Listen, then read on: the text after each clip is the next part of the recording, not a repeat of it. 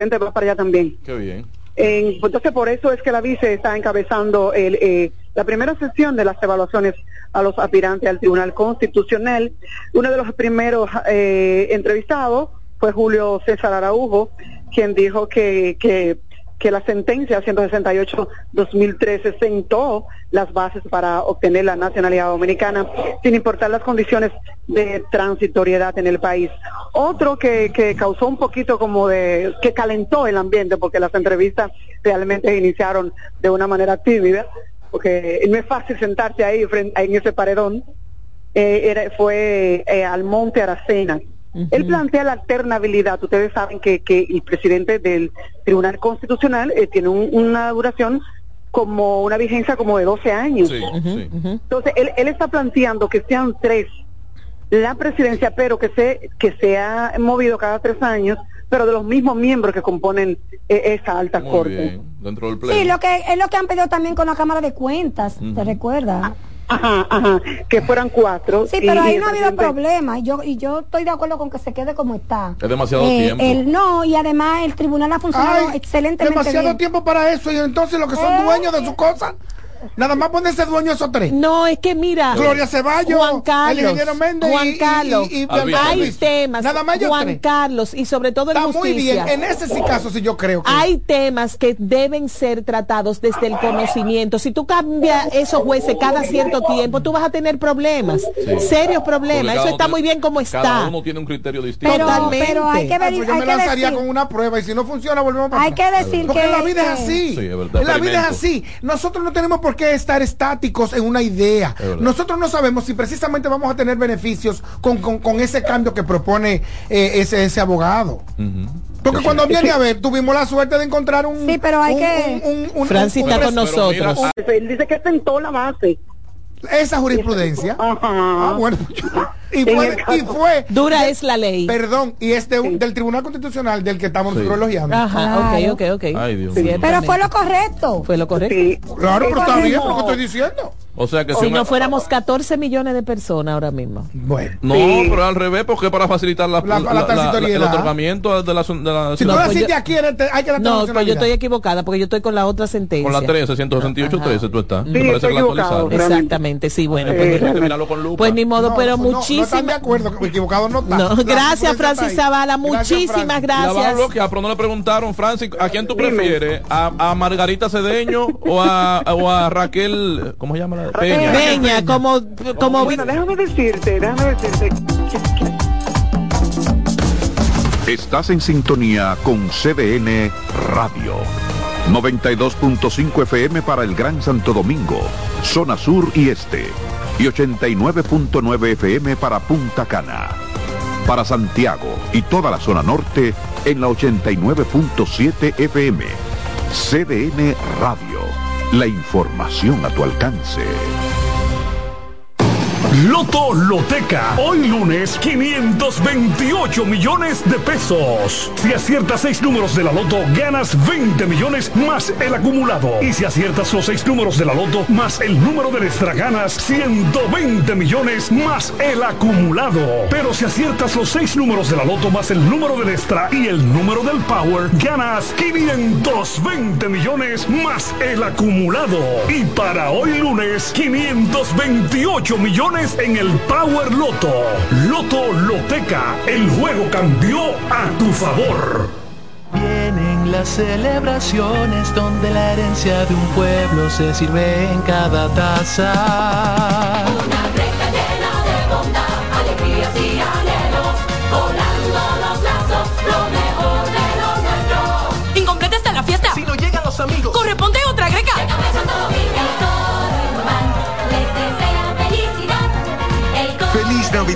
Les desea Café Santo Domingo y toda la familia Indubán. Buscando un resort familiar todo incluido. En Somescape Resorts and Spas, nuestras inclusiones Unlimited Fun elevan las vacaciones familiares. Disfruta de comidas y bebidas ilimitadas, clubes para niños y adolescentes y amplias habitaciones. Somescape Resorts and Spas es el escenario perfecto para diversión familiar. Conoce más en www.somescaperesorts.com. Que ahora el agua potable llegue a casa de Miriam y de dos millones de hogares más, lo logramos juntos. Gobierno de la República Dominicana. Entérate de más logros en nuestra página web juntos.do.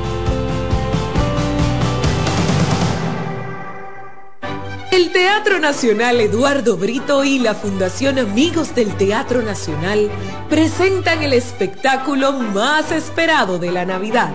El Cascanueces, nueva producción, con la participación de los bailarines del Ballet Concierto Dominicano, Ballet Nacional Dominicano y en danza, con la coreografía de Carlos Beitía, 30 de noviembre, 1, 2 y 3 de diciembre, en la Sala Carlos Piantini del Teatro Nacional.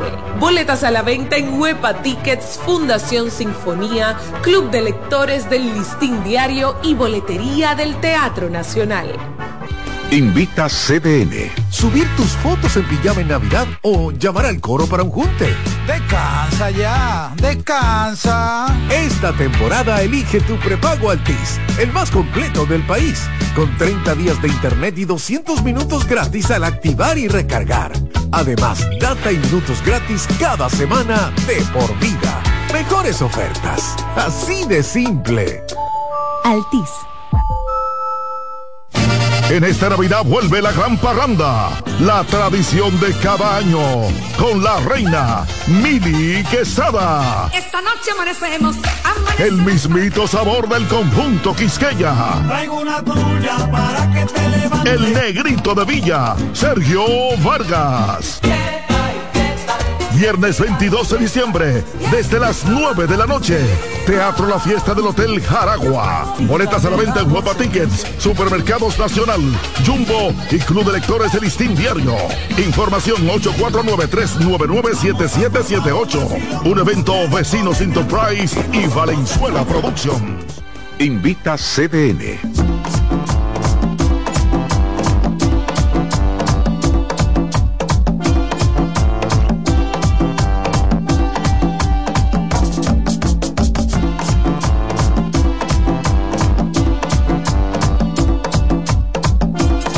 Estamos de regreso, este es el plato del día. Gracias a todos por la sintonía y por compartir con nosotros hasta las 2 de la tarde. Muy felices de estar aquí en el programa, de dejar por momentos el tema político, el tema del día a día y sentarnos a hablar con gente sumamente interesante, gente que nos hace sentir muy orgullosos.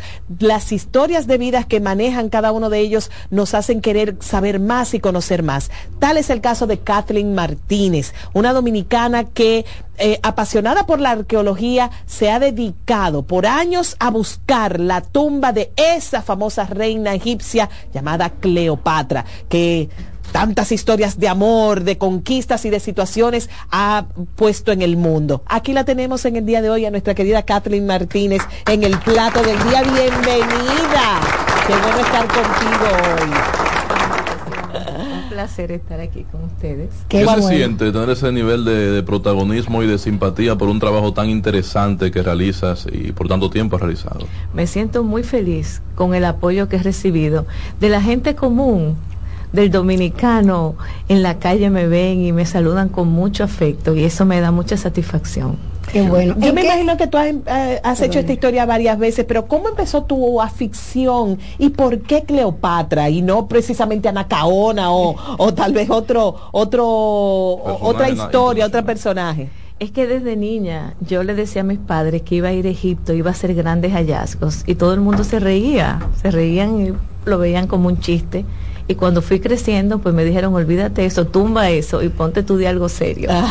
y entonces estudié Derecho.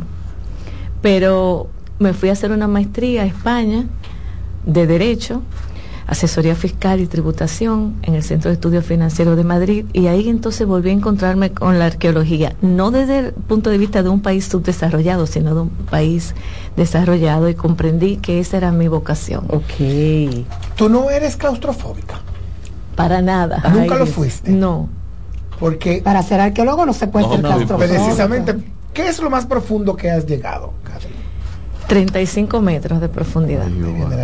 Sí, pero yo- y, y el tema de la que seguridad. sacarme Tati. grave, dije, va. Lo que pasa es que cuando yo inicié ese proyecto, yo no sabía todo lo que el proyecto eh, iba a llevar y los sacrificios que yo iba a tener que hacer. Yo no sabía que dentro, que yo, yo decía que iba a encontrar túneles, pero yo tampoco sabía que iban a ser tan profundos.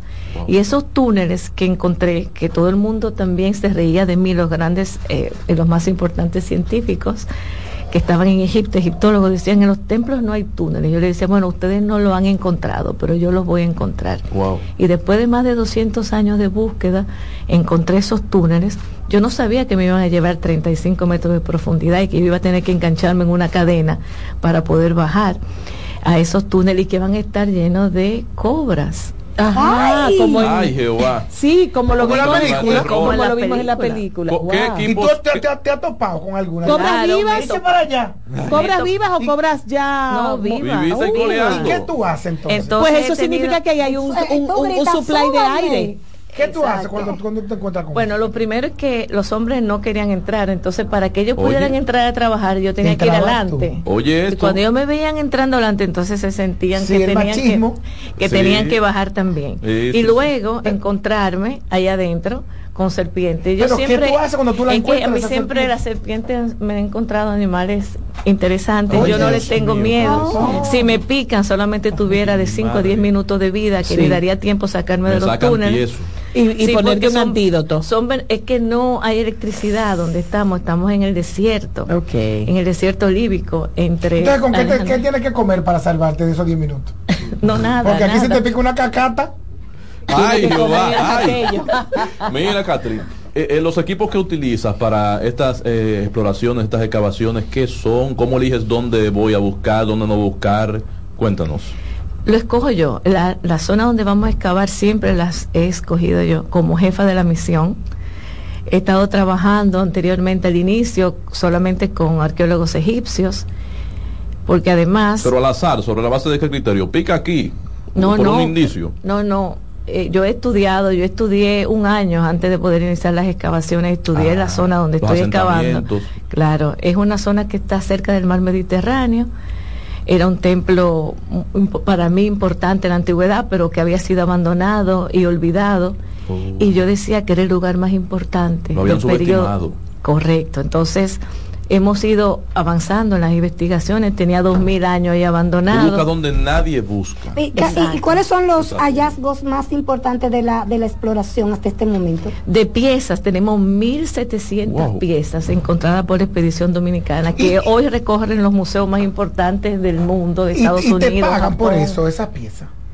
No, al contrario, yo pago como jefe de la misión Oye. para desarrollar ese proyecto. Eso es ciencia, hermano, no por dinero. Claro, Eh, el que pero- está en Eh. ciencia. ¿De qué se mantiene ese proyecto, Kathleen?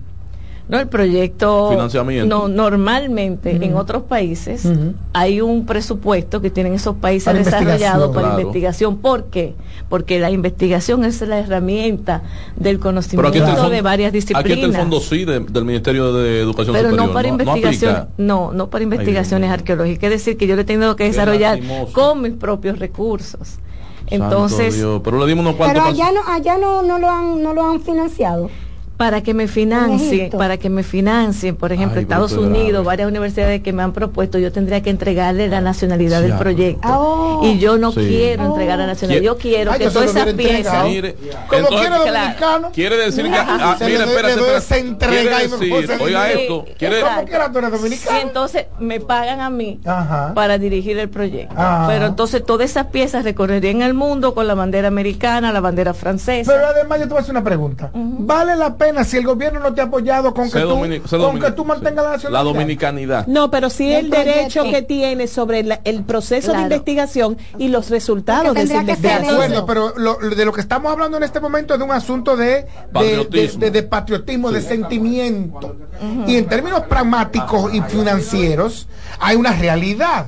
Entonces, vale la pena, vuelvo y reitero mi pregunta, sostener la nacionalidad a un país que no te ha apoyado. Mira, Ya, pienso como fuerte. Kennedy. Es, eh, no piense lo que tu país te puede sino lo que tú puedes aportar a tu país. Qué dura. Sí, qué bien, muy Qué bien. Catherine, Entonces Catherine, yo quiero aportar eso. si nadie lo valora, no importa. No lo pero, están valorando. Pero es posible que en 100 años, o cuando tú eres pionero, eh, la gente no te entiende. Sí, de hecho, cuando yo salí de Egipto, nadie entendió ni siquiera qué yo hacía allá y si yo estaba haciendo algo importante. Sí, claro. Profesora, déjeme preguntarle Y, algo. y- y lo ha reconocido Egipto el trabajo que, que Sí, está- sí, inmensamente. Ah, pero qué bueno, y la persimología, permisología Claro. y todo lo demás te lo han dado. Sí, Catherine, ¿cómo- anualmente se renuevan los permisos. ¿Cómo te sentiste? Esta es una pregunta muy, muy, muy, muy popular, si se quiere decir, eh, pero hay que hacerla lamentablemente porque es doloroso. Yo eh, pensé inmediatamente en esto.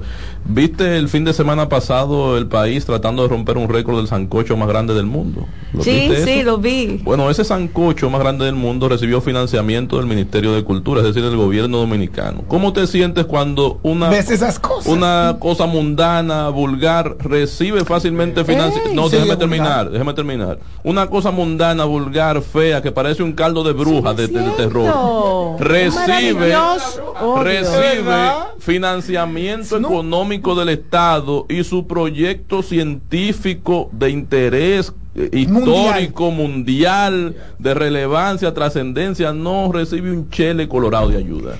Mira, la comida es parte de nuestra cultura, Sí. así que nos, sí. nos, eh, Eh, que nos, a- piso, da a conocer ¿no? en el mundo entero. es. Pero también yo quiero que ustedes sepan que tampoco yo he salido a tocar ninguna puerta No, que para que me un den no que tocar, ahí financiamiento. no que Pero todo el mundo lo sabe. El de- es que Ah, hace que tiempo que, debió llamarte a la presidenta de la República y A lo convertir por ley la esa asignación. No A apoyadora. lo mejor Milagro la llama Bueno, ojalá. ahora. Es verdad.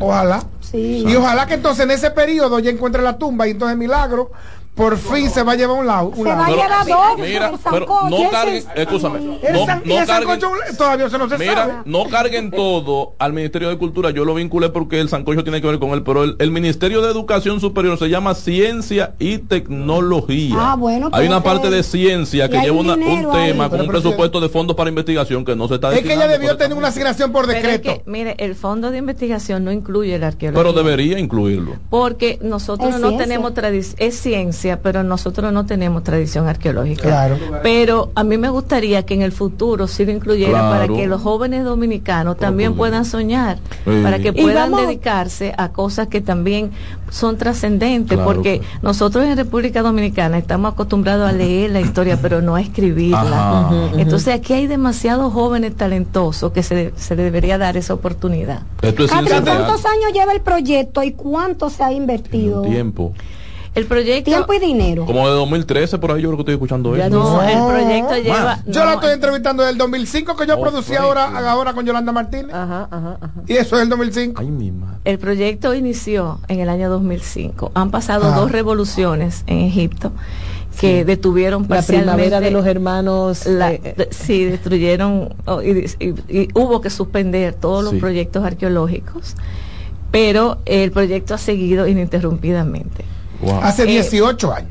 Era una muchachita ella. Sí. Sigue siendo joven, pero más joven. Tus hijos, Kathleen, a propósito de, de- de- de niños y de juventud, ¿ya tienen qué edades tienen? No, ¿A qué ya se mis dedicaron? hijos se fueron Eh, a la universidad, estuvieron conmigo en Egipto, pasaron unos años allá, estudiaron en colegios egipcios, Son tuvimos más una viejos que oportunidad- Cleopatra ya los hijos de ella. Ajá, tuvimos una oportunidad de estar ahí, no es que fue fácil, porque es una cultura totalmente Claro. diferente, pero lo, me acompañaron hasta que llegó la primavera árabe en el año 2011 y ya tuve que, que traerlos Claro, de peligroso. nuevo a la República Dominicana ¿Y qué edades por tienen? su seguridad.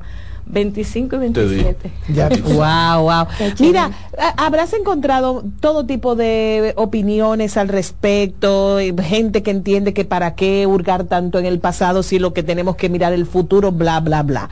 Sin embargo, eh, también me imagino que habrás escuchado que tú estás obsesionada con algo que, que tal vez sirva o no sirva de algo, porque todavía estamos justo en la, en la época, en el momentum en que Egipto le está pidiendo a Francia que le devuelva los sarcófagos, a Inglaterra que le devuelva. Eh, hay un tema con la museología y con el derecho y que tú me lo llevaste y que tú, tú fuiste, tú me colonizaste, tú te expropiaste de, de temas culturales. ¿Cómo queda Kathleen en medio de, de este eh, dime y direte de museos y países y de intercambios? Justo cuando tú estás, eh, sigues buscando con ahínco esa tumba de Cleopatra. Mira, una pregunta muy interesante y que tiene varias respuestas. Lo primero esa que es que Esa es buena. que cuando, mira, la gente, lo primero es que en la República Dominicana nadie entiende en realidad lo que son las investigaciones científicas y por qué son importantes. Entonces, cuando yo hablo, trato de explicarlo en palabras sencillas. Con peras y manzanas. Porque, por ejemplo, cuando Napoleón invade Egipto, en 1798, él fue con un propósito militar, pero también llevó 99 científicos que lo acompañaran para estudiar. Ahí no fue que encontraron la piedra de Rosetta. Ahí se encuentra, entre otras cosas, la piedra de Rosetta. Y como paréntesis, te digo que yo encontré la actualización de la piedra Rosetta. Entonces, pero que fue la que- que permitió que se, de- de- se se descifrara. Exacto, la República Dominicana tiene una pieza invaluable que es la actualización de la piedra Rosetta. ¿Y qué es la piedra roseta? Te explico un ahora, déjame en relieve donde Eh, se donde están las letras de, de- donde todo lo que estaba escrito en las pirámides a partir de esa piedra pudie- pudo leerse todo y descifrarse. Pero déjame responderte tu pregunta, ¿por qué la gente mira hacia el futuro y no debe mirar al pasado? No, es lo contrario. Cuando Napoleón lleva esos científicos, esos científicos se pusieron a medir las pirámides. Era una medida desconocida y en su momento le llamaron el codo egipcio a la medida. Pero esa medida resultó ser el sistema métrico decimal, que es el que nosotros usamos al día de hoy. Es decir, que si nosotros no vamos a estudiar el conocimiento del pasado, no vamos a tener futuro. Eso es verdad. Entonces esa es la medida que se usa tan de manera internacional. Entonces esos conocimientos que están ahí son conocimientos muy avanzados y por eso todos los países quieren estudiar lo que pasó en Egipto porque porque ahí se desarrolla una cultura y una ciencia muy por encima del resto del mundo. Entonces, cuando tú vas a ese pasado, ahí tú encuentras información que te sirve para desarrollar el futuro. Por eso esas investigaciones son importantes y por eso todos los países desarrollados tienen proyectos científicos allá. Esas pirámides egipcias y las pirámides de aquí de América Latina, ¿tú sientes que tienen algo que ver? ¿Tú- Sí, sí, sí, sí, sí, tienen claro que sí. A, a- a propósito de América Latina, yo que estuve ahora eh, mi primera vez en el DF, que están explorando todo, toda, toda su cultura, que, que el gobierno lo pasó para exploración. eh, ¿Te ha motivado ven- eh, ir a, a Claro, Latinoamérica? yo, yo he viajado, claro. a he explorar recorrido- también. No he ido a explorar todavía, pero sí como parte de mi investigación científica. Ahora mismo todavía tengo que terminar el trabajo que inicié en Egipto, Claro. que ha ido agrandándose. Me imagino. Y recientemente, el año pasado, encontré un túnel que me llevaba por debajo de la carretera donde se limitaba el templo y que parecía que eran los límites del templo. Se metía por debajo de un resort tan grande como Casa de Campo y me llevaba al mar. Y ese túnel ha sido una de las claves más importantes porque me ha permitido entender que en la antigüedad no es el lugar nada más donde estoy excavando, sino que hay una parte que se derrumbó y que no había informaciones científicas. Ya nosotros hemos hecho un aporte inmenso que todavía no se ha hecho público porque todavía queremos determinar cuán grande es lo que está debajo del mar. ¿Dónde reposan Eh, tus eh, eh, hallazgos? ¿quién, quién hace público eso? ¿Lo hace El gobierno ustedes? egipcio, el gobierno Ah, egipcio. Yo pensé que lo hacía público el proyecto. No, no, ellos, ellos necesitan la información para ellos confirmarla y entonces que sea una información que sea Y además de, de tú como arqueóloga, ¿qué otros profesionales te acompañan en esa exploración? En la actualidad tengo Dime que un médico, dime que hay un médico ahí por no lo me menos. tengo que llevar un médico porque nosotros Con un tenemos- antídoto. no, De no, seguridad, no hay médico, pero tenemos ahora asociados, por ejemplo, a Robert Ballard. Robert Ballard fue el que encontró el Titanic. Wow. Y es uno de los más importantes oceanógrafos del mundo y él se ha sumado a la búsqueda de Cleopatra. por el famoso túnel que llega al... Ay, Oceanógrafo, no Sí. escenógrafo. Oceanógrafo. como ya Tenemos Cousteau.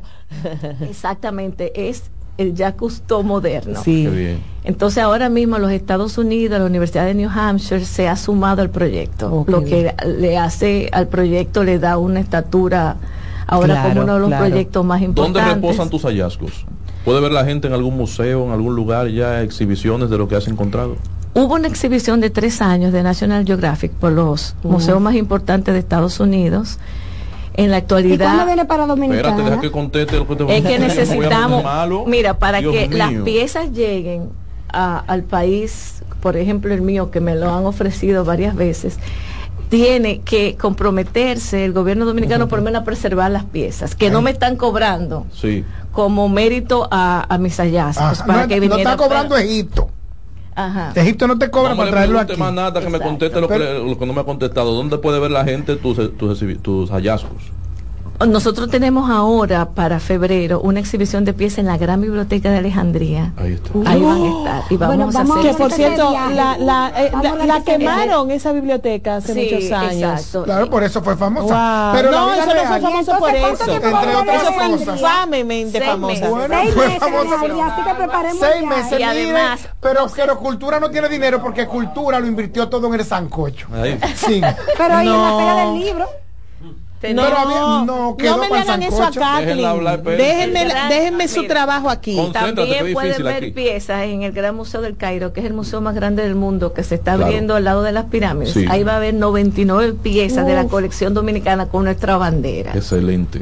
¿Al. Cairo, Alejandría Sí. o al Cairo? Entonces no la traen porque, per- perdón, que, que creo que yo interrumpí imprudentemente. Sí, por favor. Repe- repetimos, ¿por qué no traemos una exhibición de piezas de, eh, de hallazgos? gobierno egipcio. Eh, no, Sí. que tiene- Sí, son dominicanas, sí. tienen la nacionalidad Sí, dominicana. pero, pero eso está bajo control del gobierno. pero que ella se la aprieta porque ella fue que la encontró. Le dije, mira, llévatela, tráela. Pero ¿por Pero qué tú no no la hemos la tenido aquí? Estados Unidos. Ah, sí, sí. Bueno, eso requeriría un interés del Ay, gobierno mío, que no hay. en que el pueblo dominicano vea algo que no nunca ha visto, Ay, un Padre interés del gobierno, Kathleen, ¿y porque no es económico. Espérate, No, espérate. es económico, sino interés de que de que como gobierno, porque alguien tiene que ¿Tiene un garantizar, no, garan, no el costo, no, es garantizar que O piezas lo van a estar La a salvo, seguridad. No como que se roban un cuadro como el de Tobar, Pero como quiera. que se lo robaron de un Ajá, museo. de, de- no de la exposición.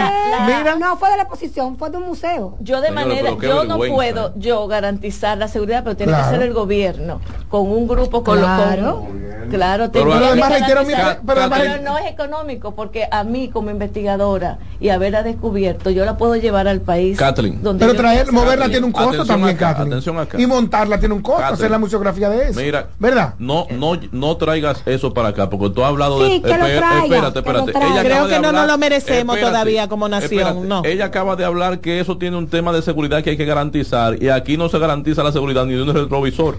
Señores, Ni de un pero tú no puedes decir eso. Tú ¿Cómo que eres un defensor de la Policía? Nacional, tú no puedes decir Aquí eso. sí Ah, se yo puede. Aquí sí se puede. Aquí sí se puede y tenemos Esa policía, porque si no, si no, la policía lo resuelve con un intercambio de Por disparos. favor, Mira, por favor. no, mira, aquí tenemos un arte moderno bellísimo Es así, puede pregúntale a él. recibir esa Samuel, ¿es así o no es así? Sí, señor, sí, Por favor, Sí. no nos quedemos en lo ordinario cuando estamos frente a lo extraordinario Ordinario. que Kathleen ofrece a esta entrevista. No, pero son- Esos temas ustedes lo tratan todos los días. sí. Kathleen, Sí, Ah, sí, bueno. es la ordinario. delincuencia es ordinaria. Es ordinario. Y es ordinaria porque tenemos una policía Sí. que solo resuelve con intercambio de bien, volvamos a que lo hace ordinario. Incluso que tengamos Apágalo, intercambio de apágalo. de disparos Kathleen, ordinarios. Extraordinario. El que República Dominicana, el que tú, una niña que se crió, nació y se crió aquí, que se emocionó con la egiptología Sí. y se fue a buscar esa tumba y ha vivido un proceso de vida que yo creo que tú das para una película dentro de unos años, para escribir un guion. Pero falta mucho para que los dominicanos querramos conocer sobre eso.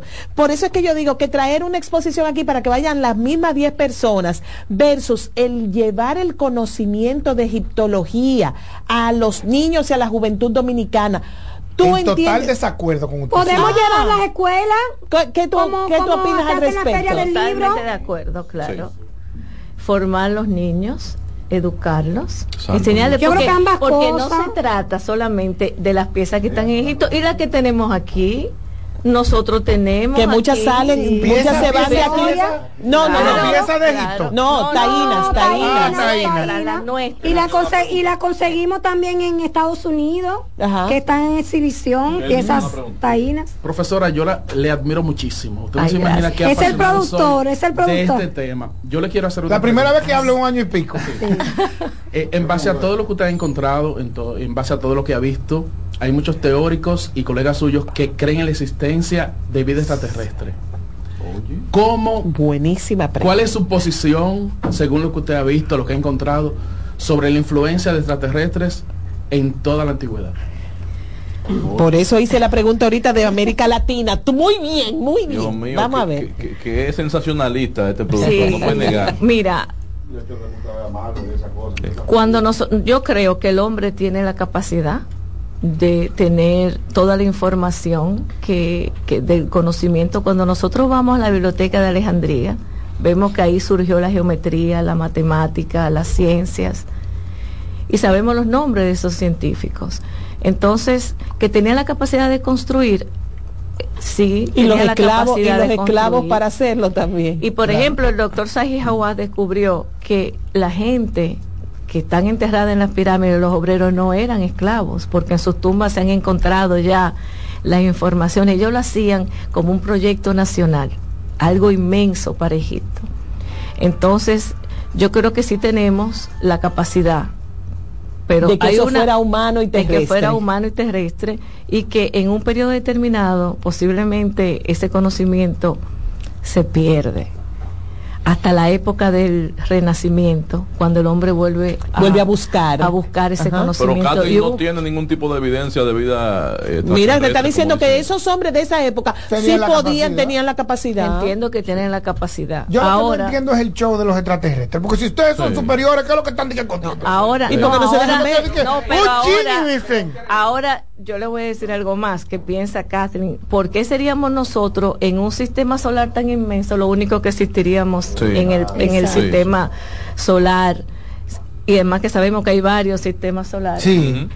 Ahora no tengo ninguna evidencia. En los Eso. trabajos que yo he hecho en Egipto se han encontrado estructuras interesantísimas, túneles, construcciones, pirámides, bloques inmensos que fueron El movidos. tallado de cada roca para que eh, para que esos es- es- es- ese péndulo eso es una cosa fuera de liga Sí. fuera de liga y yo Sí, estoy pero ¿qué viendo y yo estoy viendo a Kathleen y yo estoy viendo a Kathleen con su extraterrestres que- maquillaje Que son más inteligentes que nosotros. No, no. Y, entonces, Y no se dejan ni ver. Aparecen un Y no se dejan ni ver. acechan. Kathleen, Kathleen, yo te estoy viendo con tu maquillaje discreto, pero con esa línea en los ojos. Y sabemos que mm, Cleopatra fue una mujer que despertó pasiones. Bueno, hace poco Netflix inauguró una, una serie de ella y se, eh, Egipto respondió que el color de la piel no Ah. correspondía, etcétera, etcétera. A ti de ella, de esa mujer viva que causó tanto revuelo mientras vivió, que fue mujer de Marco Antonio, que fue mujer de, ¿cuál fue el De otro? Julio de César. Julio César, que todos los César estaban locos por ella, pero ella tenía hijos, yo creo, de otros. cuatro hijos Cuatro muchachos tenía ya con, con, con otro príncipe. ¿Qué te apasiona de esa, de esa mujer de su vida? Es que ella fue una mujer muy avanzada para su tiempo. Fue la primera mujer que estudió formalmente en la Universidad del Museo, que era la universidad más importante del mundo antiguo y se encontraba en Alejandría. Ella era médico, era filósofa, era músico, era guerrera, era reina. Entonces, ella precisamente por ser mujer es que los romanos la odian, ellos no quieren que las mujeres sean como ella. Y encima de eso era la mujer más rica del mundo. Ella dirigió ejércitos, ella fue político, ella fue diplomática. Lo grande es que la mujer en el Imperio Romano era muy poderosa, pero tras el, tras las cortinas. entonces no se quería que las mujeres Sí. fueran como Cleopatra. Por eso se inicia una persecución contra Sí, ella. sí, sí, sí. Yo pienso que llegó la hora de reivindicarla, no sobre la propaganda que hicieron los romanos sobre ella, que era totalmente negativa y era falsa. Entonces me parece que como parte de este movimiento de reivindicación de la mujer, pero no ella solamente, hubo muchas mujeres Sí. también que, que han hecho trabajos y aportes extraordinarios y que no han sido reconocidas. Sí. Y otra mujer que muere en Alejandría fue Hipatia, Ajá. la gran matemática La gran matemática. que también fue asesinada. Entonces, eh, era un movimiento para que las mujeres fuéramos ciudadanos de segunda categoría. Sí, Entonces, ahora que los tiempos han cambiado, me gusta tomar personajes, o por ejemplo María Magdalena, que la iglesia recientemente Ajá, ajá. por un decreto la reivindica. Sí, sí, sí. Entonces, así hay muchos casos que deben tomarse y ser justo. Egipto es árabe y Arabia tiene, eh, el, el mundo árabe tiene a la mujer, eh, dependiendo de la denominación Relegada. religiosa, muy relegada, como una ciudadana incluso hasta de quinta categoría, como en Afganistán, por poner un ejemplo que es uno de los peores casos. ¿Cómo es el día a día de una mujer? Eh, en Egipto y para ti que eras extranjera, ¿cómo ha sido el vivir allá? ¿Te respetan? ¿Te hacen caso? El vestuario. El vestuario, ¿qué te tienes que poner? ¿Qué, no te, qué te permiten y qué no? Yo no soy musulmana, Mm. entonces yo no tengo que seguir las reglas De la Sharia. ajá, de la, sí, de la ley eh, musulmana, no todas las mujeres musulmanas sufren. He conocido muchas mujeres que son felices, claro. pero hay, hay eh, grupos que van más allá de lo que establece el Corán. Fundamentalistas. Y son fundamentalistas y entonces exigen a las mujeres cosas que van más allá de lo que su propia religión le exige, como por ejemplo cubrirse completamente. El, el Islam lo que le exige a la mujer es que se cubre el pelo y lo puede hacer hasta Y los con- judíos, la, la, la, y lo puede hacer con velos de colores Sí. y pueden ser muy bonitas y se ven, pero hay otros que te exigen que te cubra de negro y te cubre el rostro. Y me parece que nadie debe exigir más que lo que el profeta ha, ha ordenado. Pero he hablado con algunas, algunas personas, algunas muchachas, jóvenes y señoras que, que están cubiertas y me intereso para saber por qué lo hacen. Ellas lo hacen por motivos religiosos y entienden Claro. que ellas, ese sac- Que es un derecho sacrificio- también. No, y que su sacrificio es bien visto. Sí, porque, ya- porque Eh, está- por están adoctrinadas. Entonces ellas lo hacen. Es lo que pasa con Hamas. Mucha gente Claro. defiende lo que ha hecho Hamas, otros defienden lo que ha hecho Israel. Es un tema de ideología. Se bebe mucho ron, Pero que si tú estudias, Oye, no, se supone que no. El alcohol, el alcohol está prohibido. En Egipto. En, en el mundo musulmán. Ah, pero, pero, el que Pero la clase alta lo tiene guardadito y se lo toman.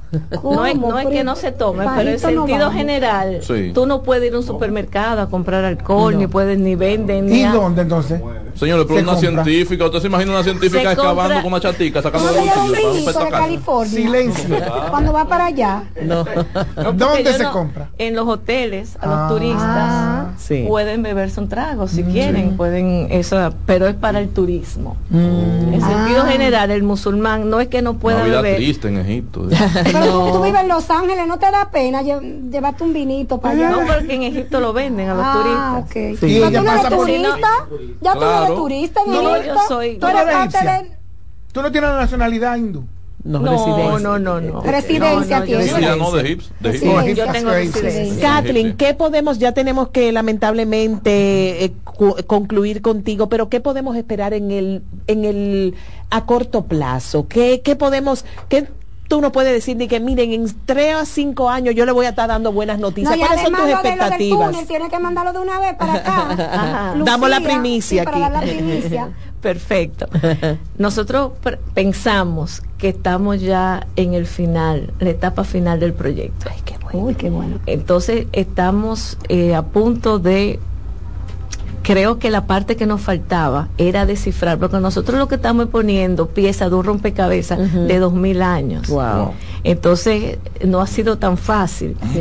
Descubrir que hay una parte del templo que, que era la que yo estaba excavando en tierra, pero hay otra parte en el mar inexplorada. Abre todas las posibilidades.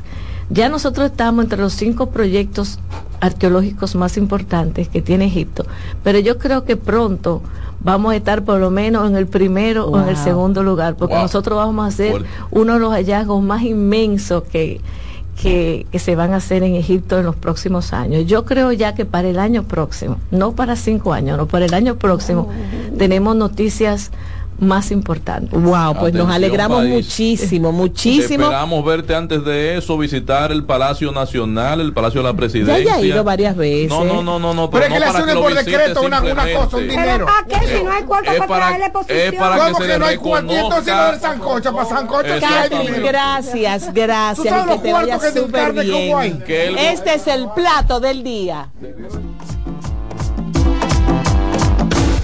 Estás en sintonía con CDN Radio. 92.5 FM para el Gran Santo Domingo, zona sur y este. Y 89.9 FM para Punta Cana. Para Santiago y toda la zona norte en la 89.7 FM. CDN Radio. La información a tu alcance. Todos tenemos un toque especial para hacer las cosas. Algunos bajan la música para estacionarse. Otros se quitan los lentes para ver mejor. Pero hay toques que no se cambian, como hacer un plato para los que amas con el toque del cariño. Poner lo mejor en cada ingrediente para cuidar la salud de la familia. Es el toque de la experiencia con el que perfeccionamos cada detalle para que siempre tengas el sabor que quieres. Margarina Manicera, desde siempre poniendo juntos el toque maestro a todos tus platos. Presentamos Explorando el Mundo con Iván Gatón por CDN Radio. La ruta del descubrimiento. Con la toma de los turcos a Constantinopla en el 1453, quedó cerrado el acceso a productos necesarios para los europeos como las especias, la seda, entre otros.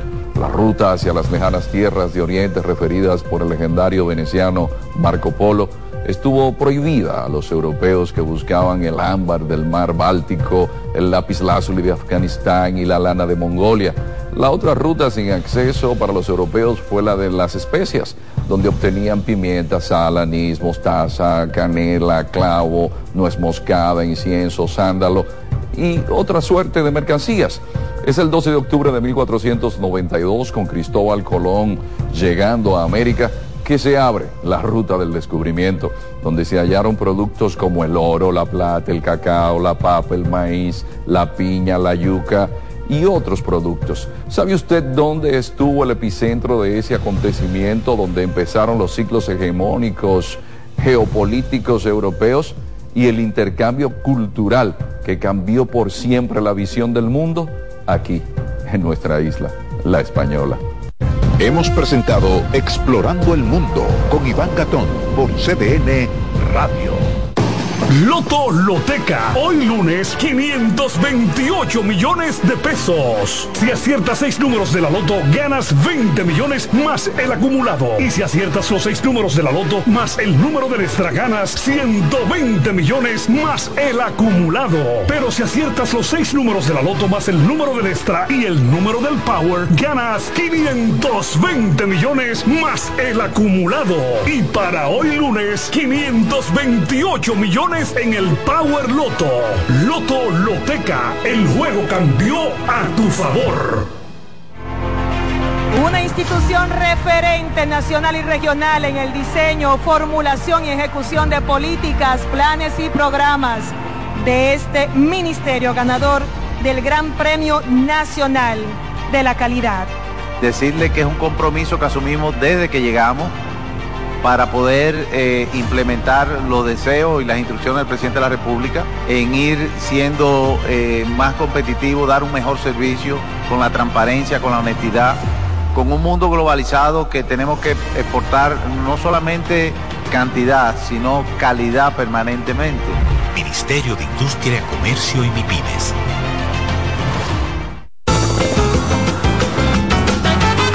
Juanchi, dime a ver. Oh, tranquilo, aquí en lo mío, organizando la bodega. Mira todo lo que me llegó. Epa, pero bien ahí. ¿Y tú qué? Cuéntame de ti. Aquí contenta. Acabo de ir con mi cédula a empadronarme.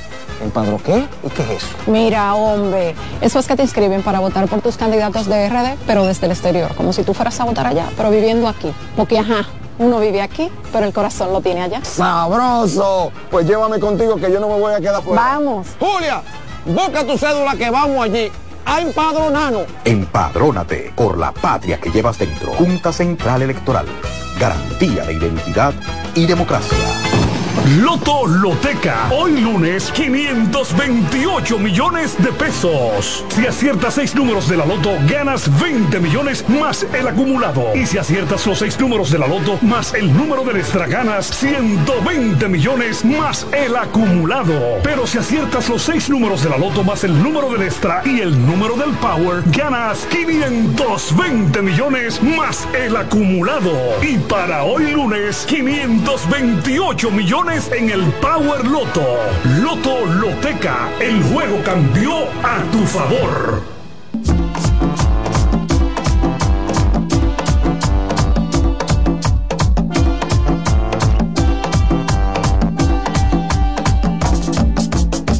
Gracias por seguir con el plato del día. Esto es un programa hecho con muchísimo amor y con todas las capacidades profesionales que tienen Abanel y familia, Kelvin Lora, la señora Nereida Castillo, el señor Samuel La Guzmán, doña. el Gracias. señor eh, Dilcio Mato y el señor Clemente. Ay, sí.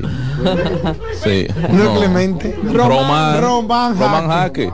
Román Jaque. Sí. Estoy buscando Román. que estaba en la, en la Eh, cabeza. Román Jaque. Y me equivoqué, y, y me equivoqué de Clemente. Presidente de la Junta. Era un médico. Ajá. Clemente Terrero. Cle- no, allá un- hay un famoso, en Cotuí había un famoso médico Clem- que se llamaba Clemente. Eh. Pero la verdad es que está hecho con todas esas capacidades, con todo ese amor. Además, estoy yo, Juan Carlos Arbelo. Ay, sí. Y el más importante, la más importante, Ay, sí. Usted. Ay, sí. Wow. Sí, miren, señores, y el más importante en asuntos legales de, la- de los días recientes es el ex procurador general de la República, Jean Alain Rodríguez. Y es que los representantes legales de este señor llamaron al presidente de la República. Oiga esto, llamaron o exhortaron al presidente de la República a revisar la postura de la Procuraduría y de la Cancillería con relación a la opinión del grupo de trabajo de la ONU de detenciones y eh, sobre detenciones arbitrarias que recomienda la puesta en libertad de este caballero. El Yo- levantamiento de la medida de coerción. el levantamiento de la medida de coerción, exactamente. Es más serio todavía. Nuestro reportero y colega Jonan González revisó este tema a profundidad y amplía la información. Gracias, muy buenas tardes. La barra de defensa del ex procurador Jean Alain Rodríguez insiste en que el Consejo de Derechos Humanos de la ONU estableció que la prisión de su cliente es arbitraria y le solicita al gobierno dominicano su libertad. En ese sentido, pidieron al presidente de la República revisar la postura manifestada por el canciller Roberto Álvarez y la procuradora Jenny Berenice Reynoso, bajo el entendido de que ambos funcionarios buscan desacatar la decisión por escasos aplausos criollos. El grupo de trabajo, en su viciada opinión, examina los méritos de la medida impuesta al acusado Jean Alain Rodríguez Sánchez, olvidando que en República Dominicana los jueces son independientes, por lo que esa opinión constituye una grave intromisión que atenta contra la independencia del Poder Judicial de la República Dominicana. A su juicio, los funcionarios del gobierno decidieron insultar a la ONU al llamar a los políticos y manipuladores por ser la opinión del grupo de trabajo para las detenciones arbitrarias contraria a sus intereses personales. no tiene capacidad alguna para emitir sentencias, como sí puede, por ejemplo, como dije, la Corte Interamericana de Derechos Humanos. En una nota de prensa, los abogados del principal acusado de desfalcar al Estado con más de 6 mil millones de pesos consideraron que la representante del Ministerio Público dejó en evidencia su odio, venganza y enemistad con su defendido. Precisaron que la opinión del grupo de trabajo del Consejo de Derechos Humanos es el resultado de un proceso imparcial y contradictorio de casi dos años y que sus recomendaciones son de carácter obligatorio. Con esta información retorno al estudio. Jonan González por actualizarnos las últimas informaciones o las más recientes con relación a este caso de el ex procurador Jean Alain Rodríguez. Seguimos, señores, vamos a hacer contacto ahora con, con Jim Suriel. Sí, o, o con, con, Jim queremos hablar porque eh, eh, publicó peje, en sus peje. redes, publicó en sus redes una serie de estadísticas con respecto a qué ha pasado en otros países donde ha aparecido un pez como este, el Se pez terremoto comido. o el pez, eh, ay, ¿cómo que se llama? Remo. Remo, sí. Y eh, eh, pe- pez remo, o que es un arenque gigante. Sí, pero ¿qué Según pasa? Y es muy importante para este programa que, lo que diga Jim, porque en el último temblor de tierra que hubo, una persona que no voy a decir su nombre, pero los que están en el, en el, viéndonos a través Los de... fijos. Los fijos que nos están viendo a través del streaming. Pero además los fijos que nos oyen. Me están viendo a quién estoy señalando, salió corriendo en medio del temblor de tierra. No Entonces, corriendo. eh, Yo sopesé no- la idea de tomar medidas tácticas y eh, efectivas ante una situación de emergencia. Bien Claro hecho, ajá, bien hecho. Los pies me iban a dar en la espalda. Es difícil, señores, la verdad es dura de ver. La verdad es dura. Ay, Yo- señores, le sacaron como cinco dientes a- al faro. Ay, al, al- No, les- no, no, por, no tenía entonces. 12 puntos, 7 puntos mi por madre. fuera y 5 por Qué dentro. Un pelotazo. Lo que hace la envidia. Mira, tú sabes que esos son, de- son delicados. Tú sabes que un pelotazo acabó con la carrera de un pelotero bueno que aspiraba a alcalde de, de Santo Domingo Norte, Juan Encarnación. Aunque en esa ocasión fue un batazo de FAO que dio un compañero, no me acuerdo si Pujol o Jim Edmond en ese momento. Acabó con la carrera porque le provocó una lesión en el rostro que explicaban los médicos que era similar a cuando tú golpeas un huevo sobre la meseta y no se rompe pero queda craqueado. Craqueado. Así mismo quedó el rostro. Le reconstruyeron, pero no podía exponerse a, a un juego de peligro, como es el béisbol, por el tema de que si recibía un impacto similar de nuevo, iba a ser difícil. Hay que Alto ver en qué impacto. situación queda Alfaro con esta, este bolazo a 89 millas por hora, creo que era un rompiente. Por suerte era un rompiente. Leí la el parte del, pe- del Licey esta mañana y decían que en cinco días va a estar ya eh, unido de nuevo al, En al cinco días. juego. Ah, pero no tiene nada que perder. él. Decía- Ay, Jehová, Dios mío. Padre Santo. Eso fue lo que Ahora, yo leí. una estrategia muy, Una- muy- una estrategia muy buena de las águilas porque el tipo estaba bateando mucho. Sí. Lo saca de. Sí, llegó bateando. Yo- Se desmontó el avión de a palo fue desde que llegó. Y entonces ya ese pelotazo Eh, lo saca de, de- de juego. Hay que decir que, que las palabras del pelotero del pitcher. Que Cancélalo a los dos. Las palabras del pitcher. Se van los dos. Las palabras del pitcher de, que de, De las de- Águilas. Gerson Garavito se llama. Sí. Eh, la verdad es que muy muy humilde, muy ¿Qué dijo honesto, ese muy dijo que lo lamentaba mucho, Claro. que no era su intención, que eso es un juego y que de hecho no le convenía a su equipo Claro. envasar a nadie en la situación en la que está. Sí. Entonces, eh, la verdad que me pareció muy Honesto. honesto, me Son pareció muy orgánica. su las águilas finalmente. Sí, señor. Ganaron ah, El pelotazo valió. 7 a 2. 7 a 4, al. El pelotazo valió. a sí, Bueno, la la que, sacó de liga. eh, Yo no puedo vivir en un mundo donde todo Sí. sea maldad. Donde todo sea maldad, no. Le dio un bolazo al que más está bateando el equipo y el equipo ¿Y es perdió. Valió la pena. Va- Valió la pena. Juan- o- oiga ahí. Además, Gerson Garavito tiene cara de buena gente, según mis prejuicios, tú ves. Sí. Porque uno ¿Quién usa es sus este, prejuicios. Ya vamos a hablar del pez eh, remo y donde apareció y si es verdad que pronostica los eh, terremotos o es que tienen una Paren la sensibilidad especial. cancelación de Jim Suriel Recursos Humanos, que ya está aquí. Jim, bienvenido al plato del día. Señores, muy buenas tardes. Miren, de verdad que, que siempre es bueno eh, conversar con ustedes y con los amigos radioyentes, porque hay muchas informaciones y hay muchas desinformaciones también. Vamos a Entonces, ver. vamos a llevar las informaciones. Vamos a ver. Miren, ustedes ya lo, lo, lo, lo habían comentado. El pez remo que apareció este fin de semana es una especie que si usted la pone así en línea recta puede medir hasta 17 metros de largo. Wow. Ya lo, ha- lo han medido porque inclusive lo pueden buscar en Google, en Google Fotos Y eso se y come, pone todo así mismo pez remo y ponen Google Fotos para que ustedes vean que más de 10 personas cargando este espécimen y así entonces cubre hasta 17 metros de largo. Los que han podido eh, rescatar, eh, muerto por supuesto, pero los que han podido rescatar, que han llegado a la superficie y a las costas. Y sobre, el- sobre la predicción. Sí, miren, el pez remo no predice terremotos. Lo que pasa es que hay una cultura en Japón en la que asocian la aparición del pez remo con terremotos. ¿Por qué? Porque desde hace miles de años en Japón están preparados para, o están recibiendo, mejor dicho, están recibiendo los efectos de esos movimientos telúricos, de tsunami. Es decir, hay, hay una cultura popular muy, muy enriquecedora en esa zona de Asia. Entonces, ¿qué sucede con el pez remo?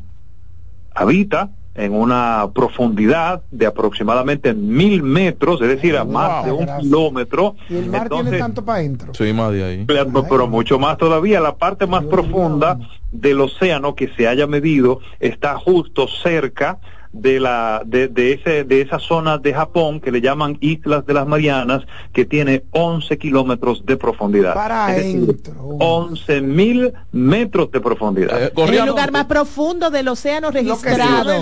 Corríame el dato, profesor, creo que hay más de un 70% de, de, del mar que no se conoce, que no se ha explorado. Y no se conoce efectivamente, creo que más, hay entre un 80 y 85% que no se conoce. Pero, pero Entonces, además, acabo de leer un dato esta mañana, Jim, que decía que el 91% de las especies marinas no se ha investigado. No se ha investigado, por supuesto, que no hay forma de cómo eh, entrar A la vastedad a del mar. A la ins- eh, es de manera de manera abierta para poder entonces investigarlo. Entonces, ¿qué pasa con el pez remo? Eh, ya la, la creencia popular dice cada vez que sube un pez remo a la superficie y llega a las costas es es probable que ocurra un terremoto. Miren, de eso no hay ninguna investigación científica seria que diga, sí, esto es así. ¿Por qué?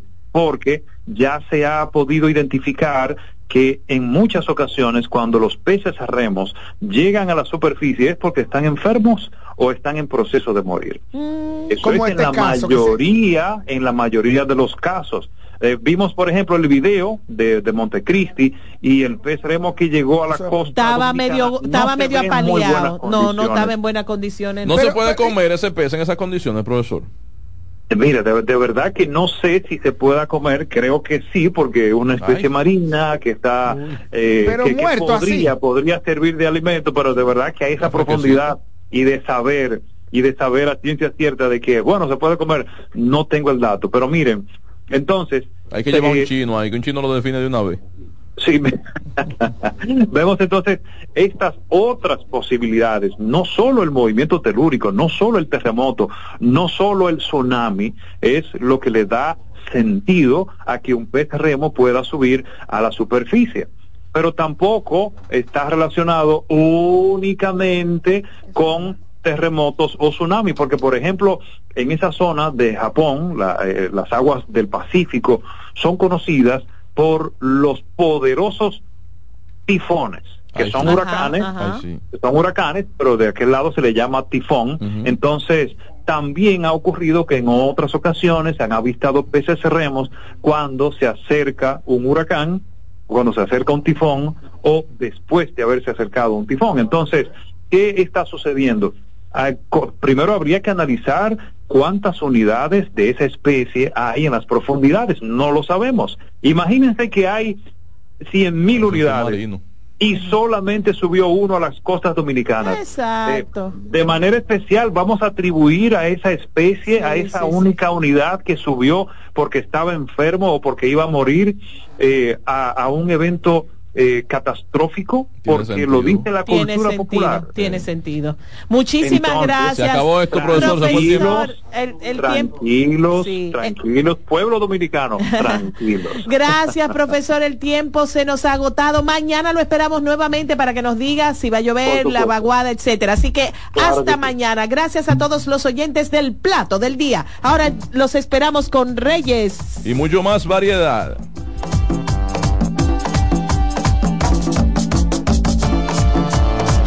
Escuchas CDN Radio, 92.5 Santo Domingo Sur y Este, 89.9 Punta Cana y 89.7 toda la región norte.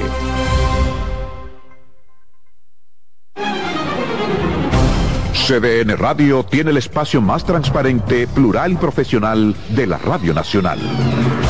Cada día, los comunicadores más informados analizan el acontecer nacional en La Expresión de la Tarde.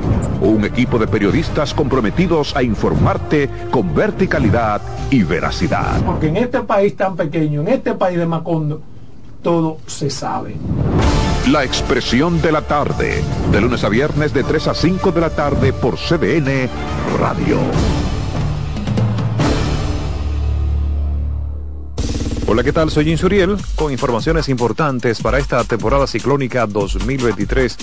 Durante el tránsito de una onda tropical, mantente atento a las informaciones de las autoridades y también este medio de comunicación hasta el fin de la emergencia. Recordemos que las ondas aportan precipitaciones en gran parte de República Dominicana. Mantenga la sintonía con CDN Radio para ampliar esta y otras informaciones. Si eres afiliado de AFP Crecer, ya puedes disfrutar de nuestro club de amigos. ¿Qué esperas para gozar de los beneficios que tenemos para ti? Accede a afpcrecer.com.do y conoce los comercios aliados. María, Dime, mi amor. estoy revisando el estado de cuenta de la tarjeta de crédito. ¿Tú me puedes explicar en qué tú gastaste todo este dinero? Sí, claro que sí. Pero si tú me dices quién es la Marisol con la que tú chateas todos los días. Cuando pasan estas cosas, un viaje lo arregla todo. Viaja a Puerto Rico con Ferris del Caribe. Música, shows en vivo, cómodos camarotes, restaurant, un servicio de primera y paquetes con hotel. Reserva hoy al 809-688-4400 o en ferrisdelcaribe.com. Ferris del Caribe. Déjate llevar. Los juegos de la NBA están en CDN Deportes. La 78 octava temporada regular de la NBA, que se extiende hasta abril del 2024, así como los playoffs, que comienzan el 20 de abril. Los puedes encontrar en CDN Deportes, la casa de la NBA. Oye, es que siempre me han gustado las gorditas. Son más sabrosas y tienen mamacita para morder. Y ese quesito quemadito en el borde, increíble. Atrévete a probar nuestra gordita pan pizza con el más rico queso mozzarella y provolón y tu ingrediente favorito hasta el borde. Hoy pide gorditas de Domino's.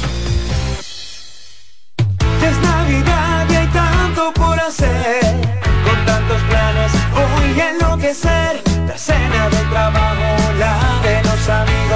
sé ni qué ponerme, ayúdame, Dios mío. Yo quiero irme de viaje y también estar aquí. No me voy a estresar, prefiero hacerlo simple y con Altis. Esta Navidad cambia tus planes. Más velocidad de internet al mejor precio. Mejores ofertas, así de simple. Altis. En CDN Radio, la hora 2 de la tarde.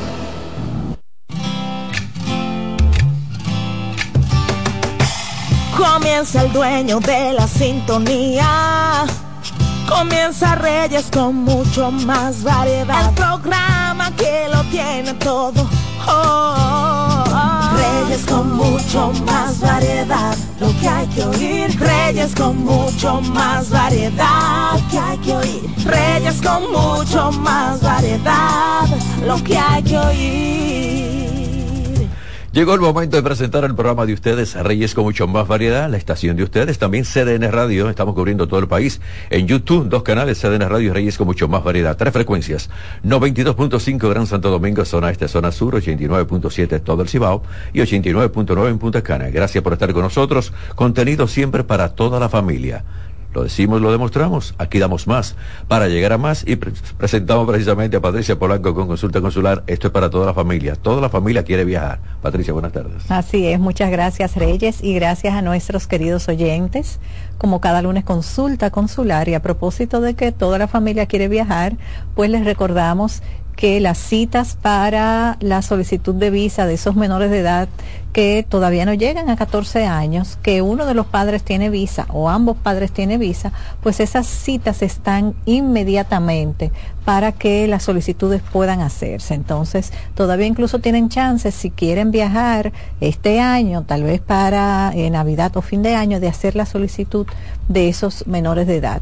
Igual también los adultos mayores, mayores de 80 años, no tienen ni siquiera que hacer cita, solamente llenar su formulario, pagar su visa y entonces el sistema le genera una carta de exención de huellas y de entrevista y depositan en cualquiera de las oficinas del courier que utiliza la Embajada de Estados Unidos, depositan entonces su solicitud y en algunos 10 días más o menos pues se le devuelve con su visa generalmente de 10 años. Bueno, ustedes pueden marcar, hacer todas las preguntas marcando 809-683-8790, 809-683-8791 y 809-200-7777. Instagram R con más variedad.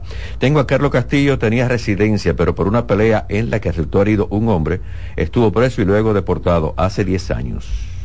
Ya, habría que ver si él quiere volver a hacer la solicitud de su petición de residencia porque tiene un familiar inmediato que le haga la petición.